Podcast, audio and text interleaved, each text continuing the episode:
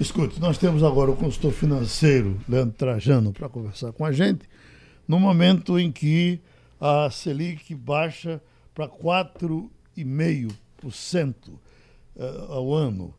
Eh, eu pergunto, doutor Leandro Trajano, isso é bom para todo mundo ou é ruim para alguém? Bom dia, Geraldo. Bom, Bom dia, dia aos ouvintes. Um prazer estar aqui com você. E, claro, é um momento que a gente vem numa queda muito grande da taxa Selic, que vem baixando desde 2016, do segundo semestre. E agora a gente chega a menor na histórica desde, do, desde 86, na verdade. Uhum. Então, os bancos do Brasil e Caixa, por exemplo, já anunciaram cortes na questão de crédito, para quem vai estar tomando aí esse dinheiro para as questões pessoais, entre outras. Então, isso também é bom e a ideia é fomentar a economia, é movimentar com esses cortes, né? Uhum. E minha poupançazinha? É, a poupançazinha, Geraldo, ela vai para 3,15 ao ano, cada vez mais encostada, porque se a gente desconta a inflação, a gente vê que já não vale mais nada há muito tempo a poupança. Uhum. Agora o brasileiro insiste que está nela, né? E quem tinha o dinheirinho. Bom dia, Adriana Vitor aqui falando. E quem só tem aquele dinheirinho pingadinho que usava a poupança como saída, o que é que faz? É, o conhecimento é a base, não é, Adriano? Bom dia.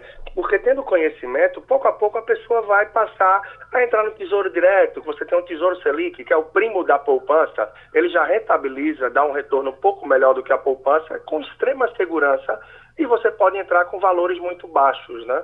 Porque, por outro lado, não adianta essa questão de que, ah, para ganhar mais agora tem que ir para renda variável, tem que ir para ações, porque, de modo geral, o brasileiro não tem o conhecimento e a segurança para isso. Então não adianta migrar no efeito manada e terminar se perdendo lá na frente. E há como ter é, uma orientação, quem quiser aprender a investir em ações, professor Leandro Trajano? O senhor citou aí que o brasileiro não tem nem informação nem segurança para isso. Mas há como mudar esse quadro? Tem, tem como mudar o quadro hoje de várias formas e muito acessível primeiro passo, a gente sabe que a internet ela é cada vez mais democrática, né? Então, a pessoa que tem interesse, começa a pesquisar, começa a ir atrás, ela tem como adquirir muito conhecimento, pelo menos nos primeiros passos, tem muito investimento. Você vai precisar um celular, um sinal de internet, curiosidade e dedicar o mínimo de tempo. Tendo mais tempo, você tem mais segurança. Com mais segurança, deixa de ser conservador e aproveita esse momento, já que na renda fixa, efetivamente, se a gente desconta a inflação, taxa de administração de fundo, o ganho, a taxa real é muito pequena, né?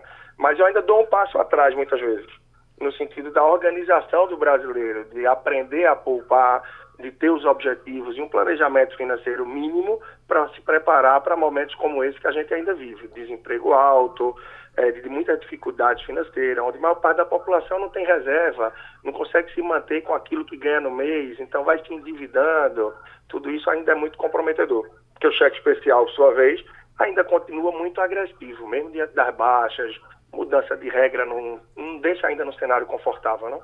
Uhum. Professor Leandro, uma das vantagens da poupança para o pequeno poupador era você poder sacar do momento que você quer. As outras, as outros, os outros investimentos permitem isso? É, você dispor do, do seu dinheiro imediatamente?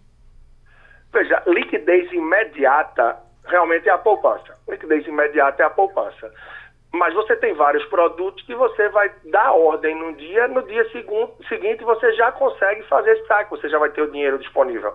Então, se a pessoa sabe que, de acordo com a rotina, com a organização, frequentemente precisa desse valor, desse dinheiro com a liquidez imediata, deixa uma reservinha ali proporcional a isso, de repente na poupança, mas o ideal é que se organize para não estar tá precisando sempre recorrer para as reservas, ou seja, é viver com aquilo que eu ganho no mês e ainda assim se organizar para tentar poupar. Claro que de acordo com a realidade da pessoa e o que a gente tem no Brasil, muitas vezes isso é uma manobra, é uma mágica, né? Mas partindo para se organizar melhor, muita coisa é possível fazer e, sobretudo, a fugir do endividamento. Mas é positivo para o Brasil a queda da taxa Selic e agora, pelo que se trouxe, se acredita que não deve ter um corte na próxima reunião do Copom. Deve estabilizar um pouco mais aí por um tempo. E para a gente comprar casa, essas coisas, a vida fica mais fácil? Para comprar casa, você perguntou, Geraldo? Sim. Olha, eu digo que a redução da taxa, em alguns casos, ela é nominal já vem se anunciando aí a título da Caixa, que é o banco que consegue abarcar a maior parte dos financiamentos imobiliários do Brasil, reduções de taxa. Em algumas modalidades você tem isso. Mas para o próprio banco, eu percebo que muitas vezes, como é um financiamento para longo prazo, eles não acompanham bem essa queda da taxa Selic. Então, hoje você vai ter aí nas taxas novas, a depender da faixa que você está e do tipo de financiamento, variando de 6,5% a 8,5%. É em isso. muitos casos, esses juros chegam de 10% ao ano, né? É isso que acontece então, nos juros do nosso dia a dia também, né, professor? Porque se a gente for pegar, por exemplo, taxa de cheque especial, cartão de crédito, a gente sabe que os juros ainda são altíssimos e a redução é insignificante. Altíssimo, altíssimo. Os juros são muito altos e, é, de modo geral, o brasileiro tem muita dificuldade de entender uma coisa que é fundamental, é que dinheiro que vem fácil não é só que vai fácil, eu costumo dizer, ele custa muito caro. Então, o dinheiro do cheque especial ele é muito caro e com essa nova regra, muita gente vai estar tá pagando sem perceber. Isso vai ser bom para os bancos e o pessoal vai estar tá pagando só para ter aquele dinheiro disponível ali, como a gente sabe da regra nova que tem.